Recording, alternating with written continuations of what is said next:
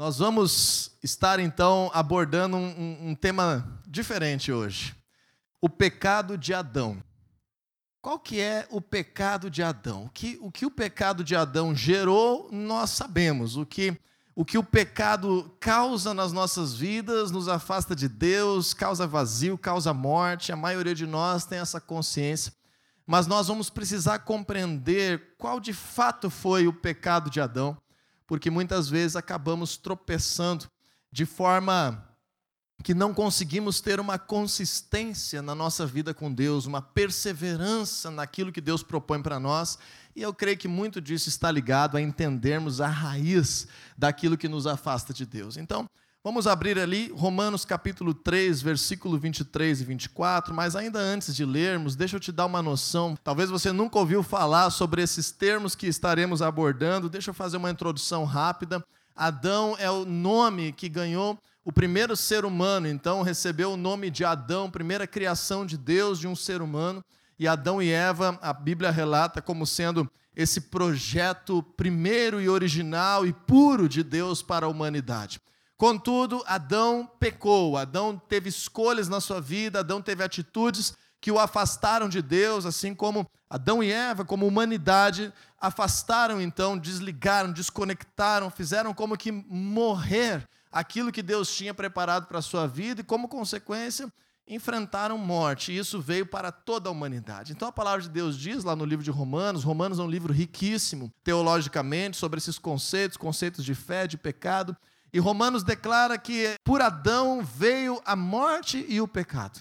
Pela desobediência de Adão, em Romanos capítulo 5, a Bíblia declara que a morte veio, o pecado veio e se estabeleceu na realidade humana. E nós sabemos disso, sabemos que temos tendência a colocar algumas coisas a perder, temos tendência a agir por impulso, temos tendência a reagir de uma forma errada. Muitas vezes na vida temos muitos arrependimentos, porque mesmo que não compreendamos ainda a palavra de Deus, nós já sabemos que nós somos falhos, que nós somos pecadores e que nós não conseguimos acertar sempre, ter uma perfeição nas nossas vidas. E esse é mais ou menos o conceito do pecado. O pecado é justamente essa convicção de que nós estamos então perdendo algo nós estamos afastados de Deus, nós estamos a cada dia morrendo um pouquinho mais, um pouco mais vazios. Quanto mais distantes de Deus, mais o pecado tem poder e domínio sobre nós. E aqui em Romanos 3, 23, a palavra de Deus engloba tudo isso e faz um argumento sem exceção para todos nós, independente do lugar, da época, quando diz assim: Pois todos pecaram e estão destituídos da glória de Deus. É por isso que nós temos uma expressão bíblica no ambiente cristão que o homem caiu da presença de Deus, ou seja, como se nós estivéssemos agora naturalmente vivendo um patamar abaixo daquilo que Deus nos projetou para viver.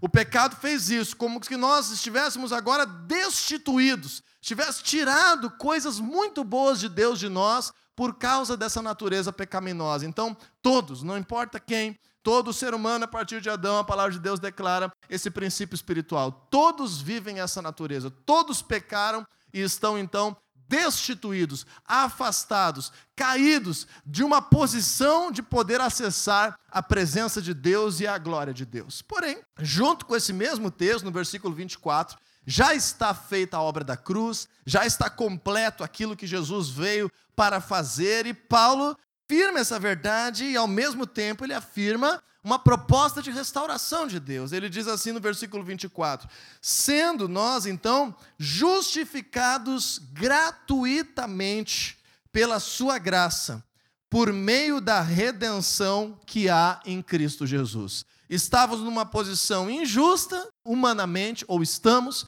numa posição decaída da glória de Deus, mas diz aqui que Deus ele nos justifica, ele coloca de novo isso no lugar que deveria ser, gratuitamente, pela sua graça, através da obra de Cristo na cruz, através da redenção, através daquilo que Jesus fez. Então, isso a gente entende como o projeto da salvação. Nós todos estamos aqui porque talvez seja hoje esse dia na tua vida, ou, ou alguns anos atrás na vida de outros, mas todos nós reconhecemos que precisamos de Deus para viver uma vida melhor. Precisamos de Deus para receber salvação. Precisamos de Deus para conhecer a verdadeira vida. Precisamos de Deus para construir família. Precisamos de Deus para ter sabedoria. Precisamos de Deus para encarar aquilo que nos destrói, aquilo que está sentenciado sobre a natureza humana como destino de pecado.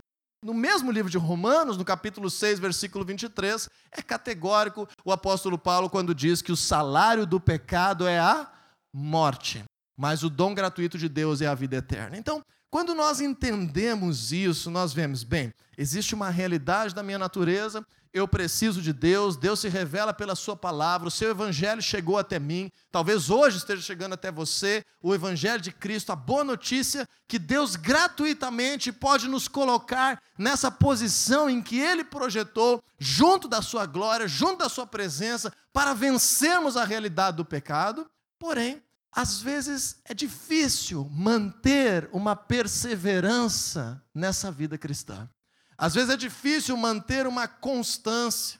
Eu sei que por vezes é um pouco complicado pegar aquilo que a Bíblia fala e realmente trazer para a realidade do convívio dentro de casa, realmente causar milagre no ambiente de trabalho, realmente mudar o pensamento, o, o olhar, mudar a linguagem, essa é justamente aquilo que nós fazemos incessantemente, incansavelmente, na nossa busca a Deus como igreja. É por isso que nós nos reunimos, é por isso que nós oramos, é por isso que nós buscamos a Deus. Mas eu quero abrir contigo um outro texto da Bíblia ainda, 2 Timóteo capítulo 3, do versículo 1 até o 5. O apóstolo Paulo, nessa realidade de pecado, nessa realidade humana distante de Deus, ele coloca aqui uma série de características, uma série de adjetivos, que a nossa natureza humana tem uma tendência, quando nós estamos vivendo uma vida ainda dominada pelo pecado ou distante de Deus. E Paulo faz algumas considerações muito importantes aqui, antes de nós estarmos compreendendo o pecado de Adão.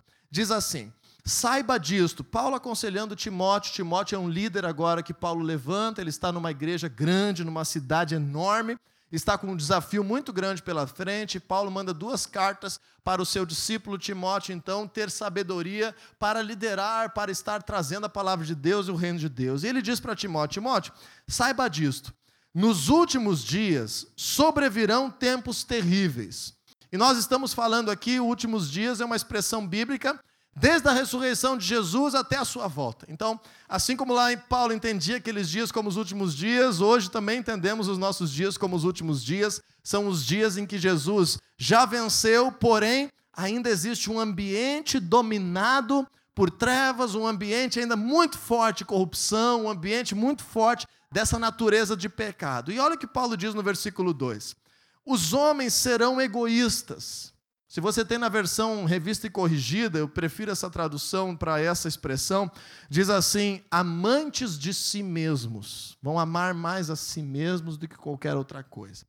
Avarentos, presunçosos, arrogantes, blasfemos, desobedientes aos pais, ingratos, ímpios, versículo 3, sem amor pela família, irreconciliáveis, caluniadores, sem domínio próprio, cruéis, inimigos do bem, traidores, precipitados, soberbos, mais amante dos prazeres do que amigos de Deus. Esse é o, é o retrato de uma sociedade que viva puramente distante de Deus, pagã, idólatra. Nós, graças a Deus, temos uma estrutura social em toda a América. Na América do Norte é um pouco melhor essa estrutura, mas na América do Sul nós temos ainda uma estrutura que, desde a constituição do, do nosso país e dos países ao nosso redor, existem valores bíblicos que norteiam a nossa sociedade. Existem culturas, existem países ainda hoje que não têm princípios bíblicos norteando a nossa sociedade. Nós temos a soberania de Deus declarada antes do primeiro artigo da Constituição brasileira. E por isso a nossa nação, a nossa vida como Brasil, a nossa vida nesse tempo tem sido uma vida que não é ainda o extrato, esse resumo de um ambiente completamente pagão e dominado pelo pecado, como o apóstolo Paulo estava vendo lá nos romanos, lá nos efésios, lá naqueles povos em que o evangelho estava chegando pela primeira vez. Nós já temos muita coisa boa de Deus acontecendo na nossa realidade. Imagine o que os tempos bíblicos tinham quando alguém ia levar o evangelho a um lugar novo. Toda essa característica era a norma e não a exceção. As pessoas serem caluniadoras, irreconciliáveis, sem amor pela família, é, traidores, soberbos, mais amantes dos prazeres. Tudo isso é, é o normal de uma realidade dominada pelo pecado e sem Deus. Nós ainda temos uma sociedade que busca valores de Deus, busca honestidade, busca punir os malfeitores do seu jeito, com muitos problemas, mas busca, busca valorizar a família, e nós precisamos agradecer a Deus por isso. Porém, tem muito a fazer. Tem muita coisa a ser restaurada. Tem muita coisa que o reino de Deus precisa causar, desde o nosso interior aos nossos pensamentos, estendendo agora lá dentro de casa, da casa de cada um de nós, agora lá a escola do filho, o ambiente de trabalho. Precisamos ser esses agentes de transformação. Mas para isso, tem aqui uma característica que o apóstolo Paulo ele elenca, que eu quero que você tenha muita atenção, porque fala conosco que estamos aqui neste lugar buscando a Deus. Junto com tudo isso, desse ambiente de pecado, o apóstolo Paulo fala no versículo 5: tendo aparência de piedade, mas negando o seu poder. Essa expressão bíblica é uma expressão um pouco difícil de compreender quando a gente lê assim a primeira vez e não está acostumado com os termos bíblicos. Quando Paulo fala aparência de piedade, ele fala aparência de piedade, ou uma forma de piedade, mas negando o seu poder. O que, que você entende quando você escuta isso? Tem uma aparência de piedade, mas nega o seu poder. Temos que lembrar que essa palavra piedade, a gente usa ela de uma forma ainda diferente no nosso tempo, é uma palavra que tem uma conotação bíblica de justamente o que nós estamos fazendo aqui hoje. Piedade na Bíblia é a devoção a Deus é ter uma vida religiosa. Piedade na Bíblia é se envolver em buscar a Deus, em ter uma, um momento de busca a Deus, uma preocupação em uma vida religiosa. Então veja que esse versículo diz: tendo a aparência de uma vida religiosa, tendo a aparência de ir à igreja, tendo a aparência de ser cristão, se eu estou dominado ainda pelo pecado e não recebi de fato transformação na minha vida, eu tenho uma aparência de estar vivendo algo religioso, mas eu não estou vivendo o poder que há nessa vida com Deus. Eu nego o poder de Deus que me transforma, que me muda, que me faz avançar, que me faz crescer. Entende isso? Então podemos ter, como cristãos, esse ambiente de destruição dentro de nós, em que, mesmo estando pertencendo, buscando algo de Deus, nós temos uma aparência de piedade, mas não estamos vivendo esse poder. Eu vou ler esse versículo. Diz assim: serão religiosas apenas na aparência, mas rejeitarão o poder capaz de lhes dar a verdadeira devoção. Veja agora como fica um pouco mais claro nessa tradução menos formal da Bíblia, NVT. As pessoas serão religiosas na aparência, mas rejeitarão o poder capaz de realmente lhe dar a verdadeira vida com Deus. Então nós temos aqui um alerta para todos nós.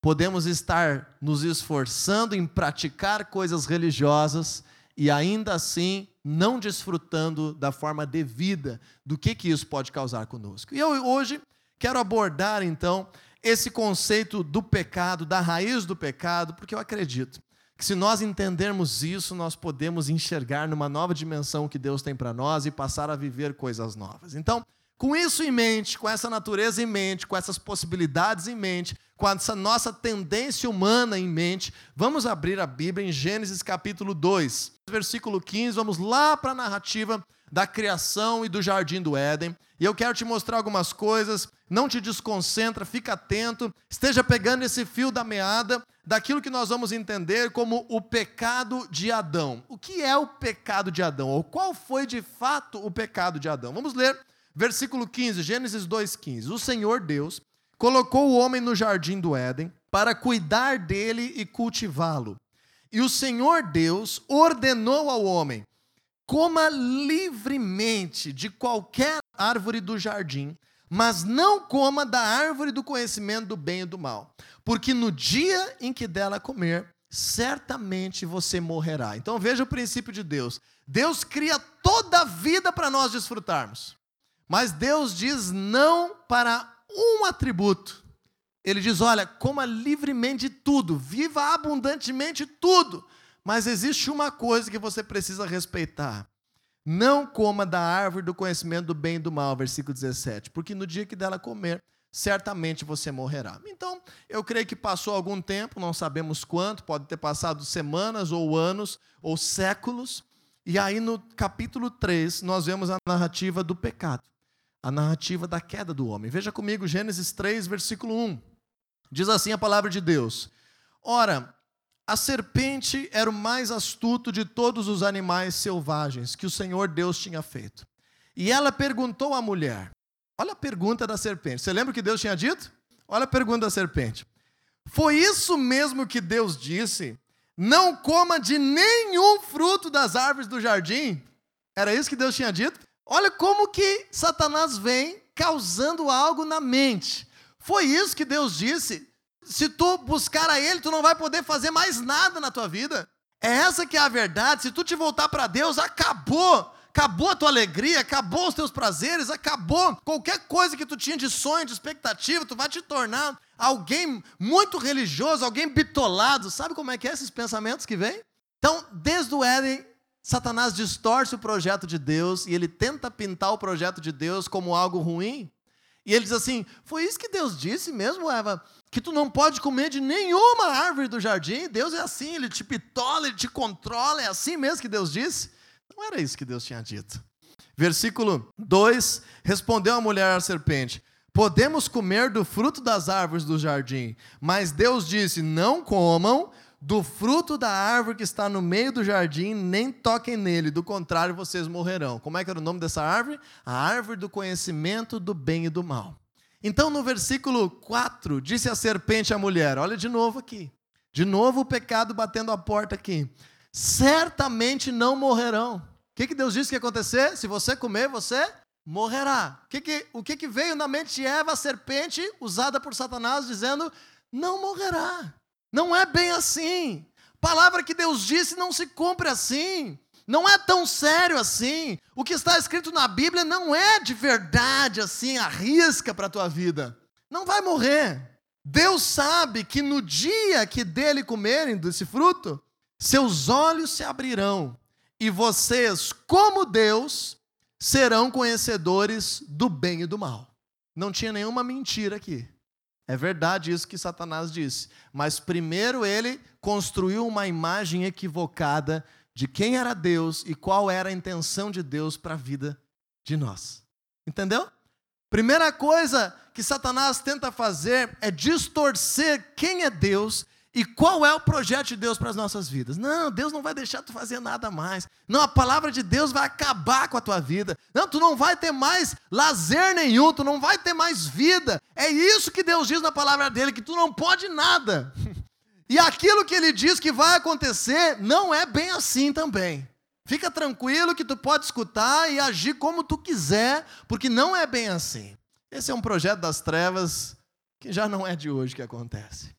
Mas vemos ali no versículo 6 que a partir de ouvir essas coisas, inculcar essas coisas, deixar com que novos desejos surgissem no seu coração, versículo 6 diz assim: Quando a mulher viu que a árvore parecia agradável ao paladar, era atraente aos olhos. Veja, você começa a olhar com outros olhos aquilo que Deus, que Deus te diz que te faz mal. Tu começa a ter outras perspectivas, tu começa a abrir possibilidades, a desejar justamente aquilo que Deus diz que faz mal.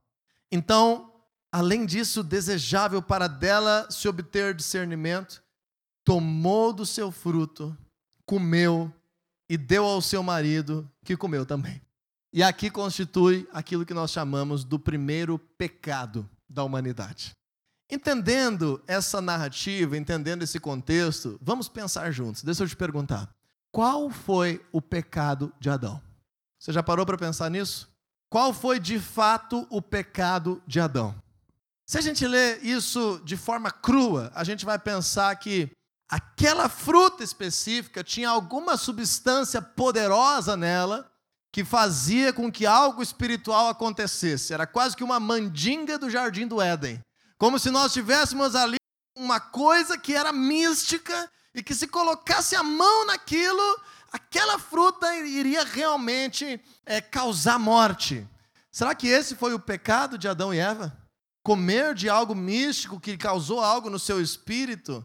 Isso não é o que vem de Deus. O padrão de Deus não é assim. Isso é padrão de trevas. Transformar em misticismo as coisas que nós vamos comer, que vai acreditar que vai causar alguma coisa espiritualmente, isso não é padrão de Deus, é o contrário. Então, comer o fruto, de fato, não foi o pecado de Adão. Qual será que foi o pecado de Adão? Alguém pode dizer, ele obedeceu à mulher dele. Bem, pode ser, mas não, não foi esse o pecado de Adão também. Alguém pode dizer assim, não, o pecado de Adão é a desobediência. Eu te digo, a desobediência nem sempre é pecado. Nós, quando obedecemos algo, estamos escolhendo desobedecer outra coisa. Então nós precisamos entender que nós não somos obrigados simplesmente a baixar a cabeça para as circunstâncias e obedecer qualquer coisa que qualquer pessoa diga. A desobediência não é um pecado se nós não estivermos é, espiritualmente conectados e numa posição de submissão àquele que temos que obedecer. Então, de fato, quando Adão comeu, ele pecou. Quando Adão desobedeceu por ser em relação a Deus, ele pecou. Verdade. Desobedecer a Deus é realmente um problema. Mas eu não creio que esse apenas é o pecado de Adão.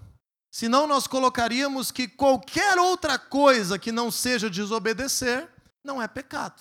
Então não foi o ato de fazer simplesmente aquilo que Deus não queria que fizesse que de fato causou assim morte. Esse não é o principal pecado de Adão. Tudo isso é ruim. Tudo isso foi consequência. Então, desobedecer foi consequência, comer o fruto foi consequência. Agora, qual é o pecado de verdade de Adão? Que a gente pode pegar ele lá no jardim do Éden e transportar agora para o ano de 2020, para o momento que nós estamos vivendo, que não tem nenhuma árvore, que não tem nenhum fruto, que não tem nada a ver com isso. O que está por trás do pecado de Adão? Veja que interessante. No versículo 5, diz assim: Deus sabe que no dia que dele comerem, os seus olhos se abrirão, e vocês, como Deus, serão conhecedores do bem e do mal. Deixa eu te dizer qual é o pecado de Adão. O pecado de Adão é querer agora determinar sozinho e de forma independente o que é bom e o que é mal para a sua vida, desconectado de Deus. É isso que representa o pecado de Adão. O pecado de Adão quer dizer decidir, eu quero conhecer o que é o bem e o que é o mal para mim. Lembra o nome da árvore? A árvore do conhecimento do bem e do mal. Então, eu acredito que aquela fruta não era mística, eu acredito que Deus não tinha assim um, uma mania de que se alguém mexesse naquela árvore que era queridinha dele, então só por desobedecer aquele mandato daquela árvore especial para Deus iria ser punido com morte. Não, isso tudo foi consequência do quê? Do desejo de que eu é que sei o que, que é bom e o que, que é ruim para a minha vida. Eu é que sei, eu não preciso mais de Deus. Eu quero ser como Deus. Eu quero ser o meu Deus. Esse é o pecado.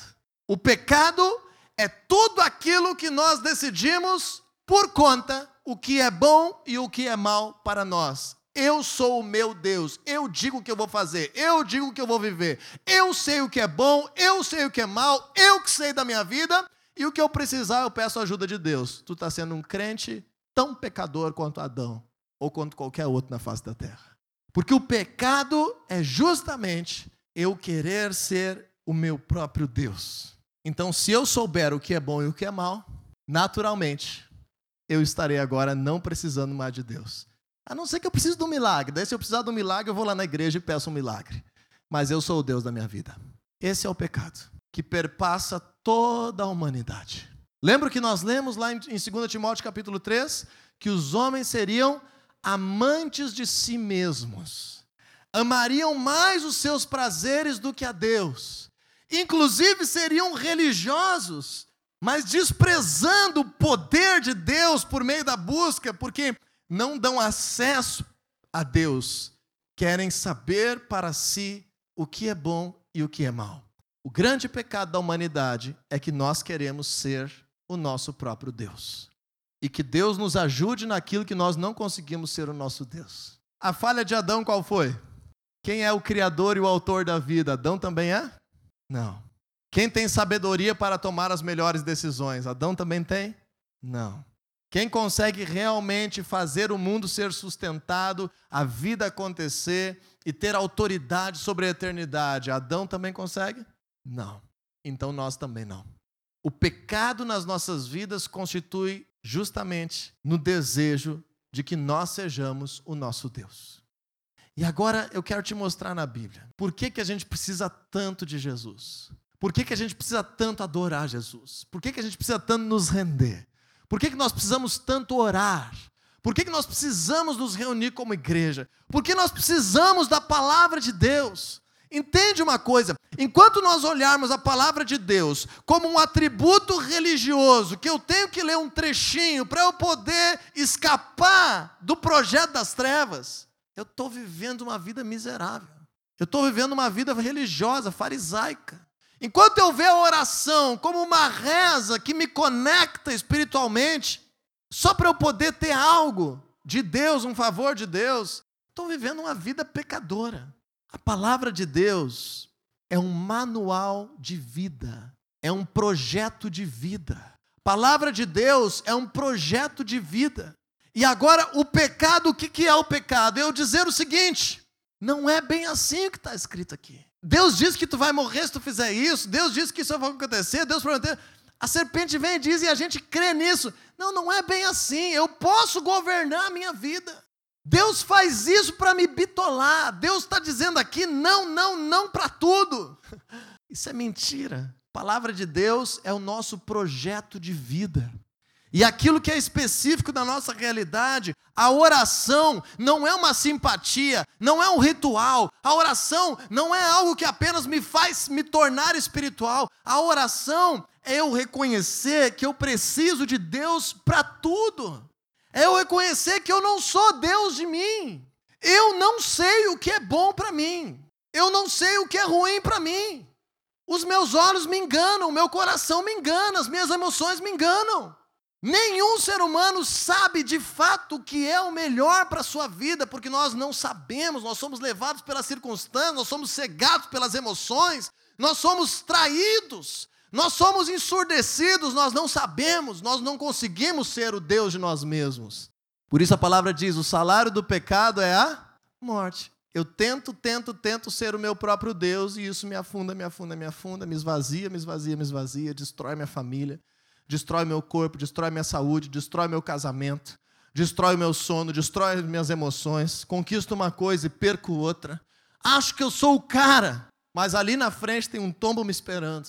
Porque a natureza pecaminosa, eu ter a petulância de achar que eu sei o que é bom para mim só porque eu já vivi isso, ou aquilo, ou aquele outro, ou porque eu ouvi falar não sei o quê, ou porque eu tenho dinheiro, ou porque eu estudei não sei aonde. Não sabemos o que é bom para nós.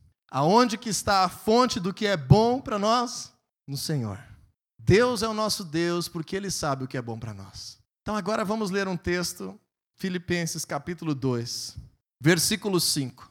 Eu nunca tinha entendido muito bem esse versículo. Confesso para vocês, eu nunca tinha compreendido muito bem o que a palavra de Deus está dizendo aqui, mas hoje, com esse olhar, eu consigo compreender um pouco melhor. Diz assim: Seja a atitude de vocês a mesma de Cristo Jesus. Diga para o teu irmão, diga assim: você tem que agir igual a Jesus, nesse caso ali. Então, seja a atitude de vocês a mesma de Cristo Jesus, que, embora sendo Deus, não considerou o ser igual a Deus algo que ele deveria apegar-se, mas esvaziou-se a si mesmo, vindo a ser servo e tornando-se semelhante aos homens. E fala ali na sequência da obra da cruz, e deve ficar pensando: como que a minha atitude tem que ser a mesma de Jesus? O que eu tenho que passar exatamente pelas coisas que Jesus passou? Eu vou ser crucificado também? Como é que é isso? O que o Paulo está dizendo é o seguinte: tem atitude igual a de Jesus, Jesus, de fato, era Deus, mas para ser um, um ser humano modelo que vive aquilo que Deus tem preparado, ele escolheu jamais ser o seu próprio Deus. Ele escolheu se esvaziar da sua natureza divina. Ele escolheu, versículo 7, esvaziar-se a si mesmo, vindo a ser servo, tornando-se semelhante aos homens. Então entenda que Jesus é o nosso modelo, temos que ter a mesma atitude de Jesus. Qual que é essa atitude? Eu posso escolher ser o Deus da minha vida e eu disser o que, que é bom e o que, que é ruim para mim, o que, que é as decisões que eu devo tomar e o que, que eu não tenho.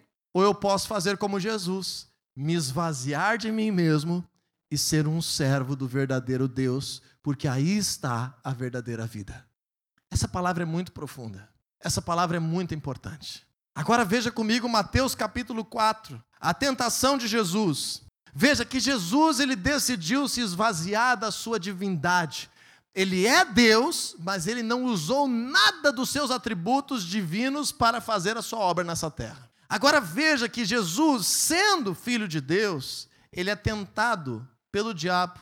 E a Bíblia fala que Jesus nos entende, porque assim como nós somos tentados, ele também foi. E a Bíblia fala que Jesus promete que nós conseguimos vencer o pecado, porque assim como ele venceu, nós também podemos vencer, e ele quer habitar em nós para nos dar força e sabedoria, e nós devemos seguir a sua palavra, porque esse é o caminho que leva à verdade e à vida. Então veja comigo Mateus capítulo 4, versículo 1. Então Jesus foi levado pelo Espírito ao deserto para ser tentado pelo diabo. Depois de jejuar 40 dias e 40 noites, ele teve fome. Então a, a condição humana de Jesus entrou no limite. Você já percebeu que nós pecamos quando nós estamos no limite? No limite do desejo, no limite da fome, no limite da dívida, no limite da saúde, no limite da ira, no limite da tristeza, no limite do, da decepção, é nesse momento que nós mais temos facilidade de pecar, de nos afastar daquilo que Deus tem para nós. Jesus se colocou no limite. 40 dias sem comer. E Jesus então, estava naquela condição de pecar. O tentador aproximou-se dele e disse: O que que o diabo disse? O diabo disse o que para ele? Se és filho de Deus, manda que essas pedras se transformem em pães. Jesus respondeu: Está escrito: Nem só de pão viverá o homem, mas do que, gente? De toda a palavra que procede da boca de Deus. O que, que Jesus está dizendo aqui? Enxergue comigo essa tentação. O diabo está dizendo assim: usa o teu poder de ser Deus. Usa o teu poder de Deus. Foi o Espírito de Deus que te mandou jejuar. Não interessa. Agora, pelo teu prazer, decide o que é bom para ti e come pelo poder que tu tem. O pecado nada mais é do que nós exercermos o poder que nós temos de decidir, de nos enganar, de levar vantagem, de ter, um, de ter algo que nós queremos ter, de cobiçar. Satanás está dizendo, Jesus, usa o teu poder divino e agora transforma pedras em pães. Jesus disse: o pão não é o mais importante, o mais importante é o que Deus diz que eu tenho que fazer. O mais importante é que Deus diz para eu jejuar. O Espírito dele me levou aqui. Eu não vou usar o meu poder divino. Eu não vou ser o meu Deus e corromper o que Deus tinha preparado para mim. Consegue perceber isso? Agora veja aqui no versículo 5. Então o diabo levou a cidade santa colocou na parte mais alta do templo e ele de novo desafiou Jesus. Se tu é filho de Deus, Jesus é filho de Deus, Jesus é Deus. Mas Jesus disse, Jesus escolheu esvaziar-se disso porque só assim poderia nos salvar. E diabo disse: Se tu é mesmo filho de Deus, te joga daqui para baixo, porque está escrito, olha Satanás usando a Bíblia para tentar Jesus. Ele dará ordem aos seus anjos a seu respeito, e com as mãos eles o segurarão para que você não tropece em nenhuma pedra. De novo, qual é a tentação aqui? A gente vê essa tentação e diz assim, mas qual é o problema de Jesus se jogar e Deus salvar ele? se ele fizesse isso, ele estaria ele decidindo, ele sendo o seu próprio Deus, ele dando ordem a anjos de coisa que Deus não disse que era para fazer, que não era o momento, que não era o lugar, que não era a ocasião. E ele disse assim, no versículo 7, também está escrito: não ponha à prova o Senhor. Não tente o Senhor, não ponha à prova o Senhor. De novo, Jesus está dizendo: entre escolher ser o meu próprio Deus, ter algo que eu vou me aparecer para ti, provar que eu tenho poder, e escolher servir ao meu Deus, ao meu Pai, eu escolho servir a Ele, eu escolho adorar a Ele, eu escolho que Ele saiba o que é bom para mim. Consegue entender isso, gente? É muito poderoso isso. E no versículo 8, terceira tentação. Depois o diabo levou ao monte muito alto e mostrou-lhe todos os reinos do mundo e o seu esplendor. Tudo que Jesus queria, ser o rei dos reis, esse é o projeto. E lhe disse: Tudo isso te darei se te prostrares e me adorares. Jesus lhe disse: Retira-se, Satanás, porque está escrito: Adore o Senhor, o seu Deus, e só a ele preste culto. Veja que interessante. Satanás diz assim: Jesus é só tu me adorar. Só que se Jesus adorasse a Satanás para ganhar o que ele gostaria, que é todos os reinos do mundo, o que, que ele estaria fazendo? Ele estaria dizendo: Eu não preciso mais de Deus. Eu sou o meu Deus, eu não vou adorar a Deus, vou cortar essa relação com Deus e eu vou resolver o meu sonho sozinho. Eu vou resolver o meu projeto sozinho e vou adorar quem eu quiser para resolver o meu projeto sozinho. Eu espero que você esteja conseguindo compreender essa palavra e aplicando na tua vida. Jesus fugiu dessas três tentações de dizer o que a palavra de Deus tem para mim é maior do que o que eu posso produzir com o meu poder. Segundo, o que eu posso conquistar nessa terra nunca pode estar acima de eu provar, de eu competir com aquilo que Deus tem preparado para mim. E terceiro, não é a qualquer custo que eu conquisto os meus projetos. Eu não posso deixar de adorar a Deus para conquistar aquilo que eu tenho para conquistar. Veja que interessante. E depois, lá em Coríntios, o apóstolo Paulo fala que o Senhor Jesus venceu porque ele viveu sem pecado. Jesus viveu sem pecado. No meio disso, Jesus chorou, no meio disso, Jesus teve fome, no meio disso, Jesus precisou orar uma noite inteira, no meio disso, Jesus enfrentou adversários, no meio disso, Jesus bateu boca com quem estava zombando de Deus, no meio disso, Jesus pegou um chicote e teve um momento de correr com todo mundo para santificar a casa de Deus. Jesus agiu, Jesus teve emoções, Jesus teve reações, mas nunca pecou. Jesus não obedeceu os fariseus, lembra a desobediência? Jesus desobedeceu os fariseus, para quê? Para não pecar, para não se afastar de Deus. Assim, muitas vezes, nós como cristãos precisamos nos posicionar, nos negarmos, agirmos de forma que comprometa a nossa relação com Deus. Seja no trabalho, seja aonde for, em conversas, em postagens, em posicionamentos. O pecado é eu achar que eu sei o que é o bem e que o, o que é mal para a minha vida. Lembra o nome da árvore? A árvore do conhecimento do bem e do mal. Eva disse: Deus não deixou nem nós encostar na árvore. Por quê? Porque não é a árvore que era mística. É que se eu for lá, eu estou dizendo: eu não preciso de Deus. Eu quero saber, eu quero dizer o que é bom e o que é mal para a minha vida. Por isso eu termino hoje te dizendo: eu não sei o que é bom para mim. Eu não sei o que é o melhor para a minha vida. Eu preciso desse projeto para que eu tenha sucesso. Eu preciso desse projeto para ser um marido diferente, para ser um filho diferente. Eu preciso desse projeto para ser um cidadão que Deus projetou. Eu preciso desse projeto para ser um trabalhador que Deus criou. E aqui, quando nós entendemos isso, nós vivemos um cristianismo diferente. Lembra de 2 Timóteo capítulo 3? São religiosos, mas não desfrutam poder se eu entendo que eu preciso de Deus demais, eu não vou dar um passo. Lembra que Jesus falava? Eu não faço nada que eu não vejo o Pai fazer. Eu busco Ele sempre. Se eu não sei, eu busco Ele primeiro, porque é o que Ele tem para mim que é o melhor para minha vida. Então, expanda o teu cristianismo. Expanda o teu cristianismo em como conduzir o teu casamento, em como educar teus filhos, em como conquistar clientes para a tua empresa, em como servir a Deus, em como desenvolver as tuas habilidades, em como planejar a tua vida. Quando tu vai escolher alguém para tu casar e passar o resto da tua vida, quando que tu vai gerar os teus filhos, como que tu vai construir as coisas da tua realidade, antes de tu te endividar com alguma coisa, antes de tu estar tomando decisões importantes para viver o teu dia a dia, escolha depender de Deus para saber o que é bom e o que é ruim. Não esqueça disso. Cada vez que nós vivemos decidindo propriamente o que é bom e ruim para as nossas vidas, nós estamos querendo ser o nosso Deus. E esse é o pecado de Adão. Eu preciso precisar de Deus. Sabia disso? Nós precisamos precisar de Deus. Não é Deus que precisa de nós. Eu preciso precisar de Deus. Essa é a minha escolha. Eu quero precisar de Deus. E aí a gente termina recitando Jeremias 29, 11. Deus diz: Assim diz o Senhor, eu é que sei os planos que eu tenho para vocês. os pensamentos que eu tenho para vocês, diz o Senhor. Planos de bem e não de mal. Planos de prosperidade, planos de esperança. Diz assim na NVI: planos de fazê-los prosperar e não de lhes causar dano, de dar-lhes esperança e um futuro. O Senhor tem o melhor para as nossas vidas. Quem sabe o que é melhor para a minha vida? Deus. Quem sabe o que é melhor para a tua vida? Quem sabe o que é melhor para o teu casamento? É Deus. Diego, eu não consigo entender a palavra de Deus lendo assim. Deus tem um monte de pessoas ao teu redor aí, ó, que já caminharam talvez um pouquinho mais para viver uma relação de discipulado, para ter confiança, para caminhar junto, para dar as mãos, para crescer junto. Eu também não sei.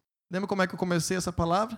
Isso que eu estou ministrando para ti, primeiro o apóstolo Ricardo ministrou na minha vida. E eu estou ministrando contigo. Então, a vida cristã é uma vida é uma vida de mutualidades. Queira depender de Deus.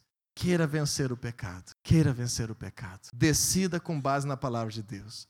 Diego, eu já sei o que Deus pensa sobre esse assunto. Preciso orar muito? Não, tu já conhece a vontade de Deus. Agora surgiu um desafio, tem uma encruzilhada na minha vida, eu não sei para que lado ir. Ora, pede conselho, vê a palavra de Deus, conversa, faz um propósito, mas queira agradar a Deus com o teu viver. Sejamos cristãos verdadeiros que vivem uma religiosidade de poder.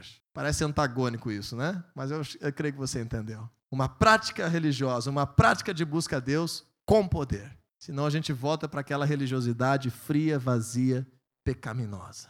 Uma igreja viva, família da fé, uma família de discípulos e um lugar de transformação.